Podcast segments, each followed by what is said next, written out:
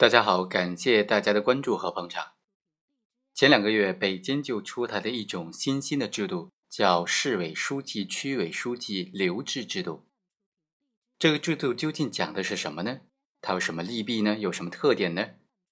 这个制度的出台究竟是法治的进步，还是法治的退后呢？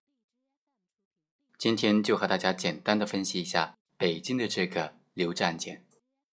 二零一七年的四月七日，北京市某镇的财政所出纳李某，因为涉嫌利用职务上的便利，将公款转入个人股票账户用于股票交易，被区的监察委员会给报经区委书记之后立案调查，并且采取了留置措施。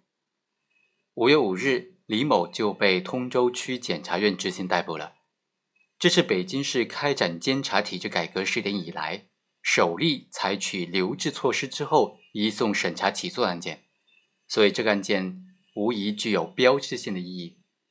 像这样的留置措施、留置的案件，学界普遍比较关注的是以下四个问题：第一，留置案件在调查期间要不要提请检察机关批准逮捕呢？从本案的案件信息过程来看。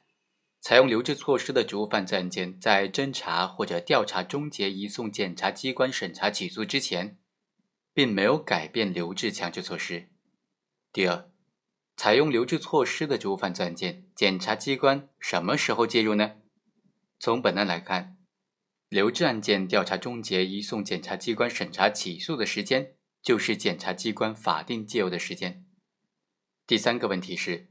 对于移送审查起诉案件，检察机关为什么要执行逮捕呢？从案件提供的信息来看，检察院采取逮捕强制措施是保证案件顺利的进入刑事审判程序。但是，检察机关执行逮捕的表述显然是错误的。正确的表述应当是检察机关决定逮捕，由公安机关执行逮捕。第四是留置措施的使用是否必须经由党委书记审查批准呢？从本案的披露的信息来看，对留置措施的批准和使用都是由区委书记审批的。有专家就认为，这么专业的法律问题，地方党委书记有必要越俎代庖、亲力亲为吗？一个小小的职务犯罪案件，采取留置措施都要经过党委一把手的审批，那还不把人给累死？其实，留置和逮捕虽然有区别，但是也很相似。都是限制人身自由，所以要建立严格统一的规范程序，按照刑事诉讼法的要求来设计专门的审批程序才行。